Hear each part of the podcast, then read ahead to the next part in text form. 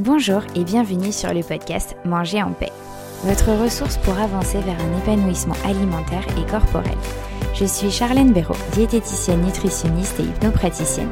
Je suis ici pour vous aider à retrouver une relation sereine avec votre alimentation et bienveillante avec votre assiette. Chaque semaine, je vous partage mon expérience, mes outils et mes conseils avec douceur et bonne humeur pour enfin vous réconcilier avec votre corps et votre assiette. C'est parti pour l'épisode du jour. Bonjour à tous, j'espère que vous allez bien et j'espère surtout que je vous retrouve en forme aujourd'hui, que vous vous portez bien ou du mieux possible.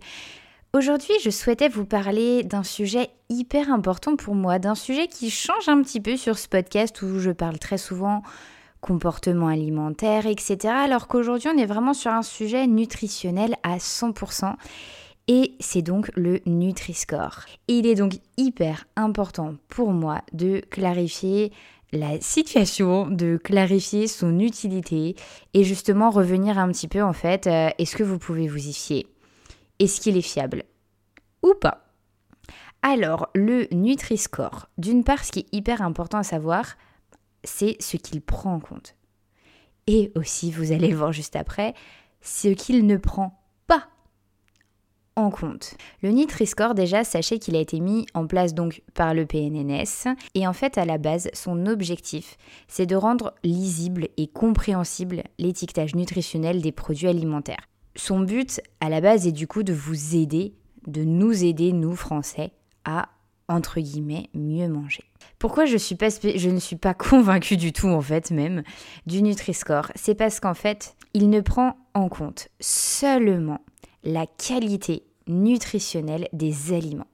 Seulement la qualité nutritionnelle. Et en fait, pour être plus précise, les critères d'évaluation de la qualité nutritionnelle du produit, c'est quatre choses. Il y a quatre choses qui vont faire baisser la note de A à E.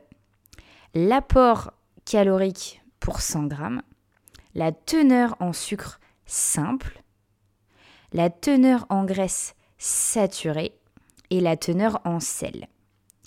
Et il y a trois choses qui vont faire augmenter la note. La teneur en fruits, légumes, légumineuses, graines oléagineuses du produit, sa teneur en fibres et sa teneur en protéines.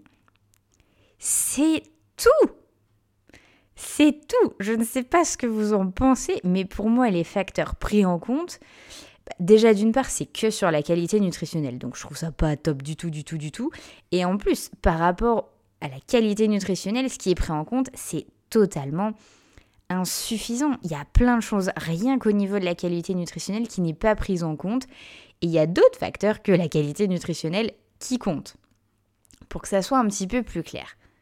Voici maintenant, je vais vous citer tout ce qui n'est pas pris en compte et qui est pour moi très embêtant. Bah, déjà, c'est le degré de transformation du produit. Il n'est pas pris en compte. Ce n'est pas pris en compte s'il y a des additifs, et notamment des additifs à risque pour notre santé. Ça, ça ne fait pas bouger la note. Si les produits sont frais ou non, ça ne fait pas bouger la note. Le mode de cuisson va pas être forcément pris en compte. La quantité consommée, la portion n'est pas prise en compte. Et ça, c'est quand même pourtant hyper important. Si le produit est issu d'une agriculture biologique ou si la présence d'un label de qualité, pareil, pas pris en compte. Il n'y a pas non plus la prise en compte au niveau de la qualité nutritionnelle de l'apport total en matière grasse. Euh, les acides gras saturés, ok, c'est une chose, mais moi ce qui m'intéresserait, c'est aussi de savoir l'apport en lipides total pour pouvoir comparer justement, voir le ratio lipides totaux AGS. Et c'est pareil pour les glucides, on n'a pas l'apport en compte euh, total des glucides qui n'est pris en compte. Les glucides complexes, on les voit pas, on ne sait pas le ratio glucides complexes, glucides simples, ou pour parler plus simplement, sucre lent, sucre rapide. Et, et ça, c'est hyper important. Ensuite, autre chose qui n'est pas pris en compte, l'éthique, l'écologie, qui est quand même en plus un sujet hyper, hyper d'actualité ces dernières années. Voilà donc pourquoi je vous invite très vivement à prendre du recul sur le Nutri-Score. Je vous assure qu'il y a plein de produits qui vont avoir un A ou un B et qui mériteraient un D ou un E. Et vous allez avoir certains produits qui vont en C qui vont mériter un A. Je vous assure, il y en a plein.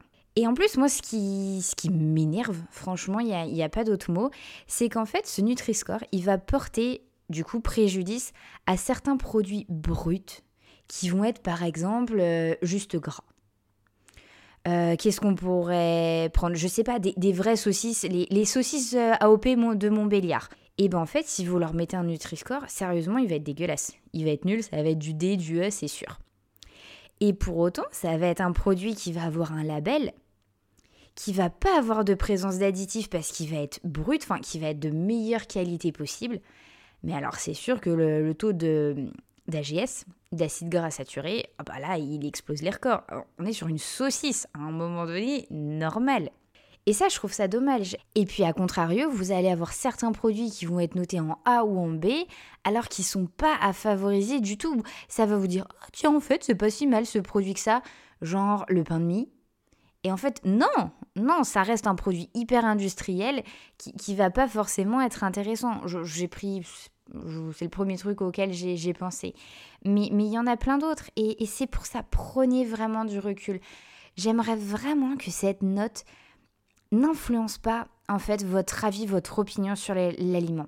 Et si euh, ce sujet, du coup, vous intéresse, n'hésitez pas à me le dire. Et sachez notamment aussi que ça fait partie de mon rôle, hein, ça fait partie du rôle du diététicien, de vous aider, de vous apprendre à décrypter, à décoder, lire les étiquettes, les produits. C'est hyper important que vous sachiez, vous, vous soyez aussi autonome à ce niveau-là. Donc vraiment, n'hésitez pas à mon cabinet. Je vous le rappelle, si, euh, si, je, si on se voit en ce moment, n'hésitez pas à m'amener vos produits, vos étiquettes, parce que je suis là pour vous aider. Aussi, sachez qu'il y a par contre une application que je vous invite à télécharger et qui est très intéressante, c'est Sija, S-I-G celle-ci, elle est vraiment faite pour vous, pour nous, pour le consommateur. Il n'y a aucun intérêt commercial ou financier, donc n'hésitez pas, celle-ci, elle est vraiment hyper transparente et elle, vous pouvez vous y fier parce qu'elle, elle prend tout en compte et notamment énormément le degré de transformation des produits qui est pour moi vraiment primordial. Si ce sujet vous intéresse davantage, n'hésitez pas à me le dire, je pourrais vous faire un autre épisode là-dessus, ce serait vraiment avec plaisir. Voilà, je m'arrête ici. J'espère que cet épisode vous a plu, qu'il vous aura été utile. Si c'est le cas, n'hésitez pas à me mettre 5 étoiles et un petit commentaire positif sur Apple Podcast. Je serai ravie de vous lire. Et n'hésitez pas aussi à partager cet épisode à ceux qui pourraient en avoir besoin. Très belle journée à vous. Merci de m'avoir écouté jusqu'au bout et à la semaine prochaine.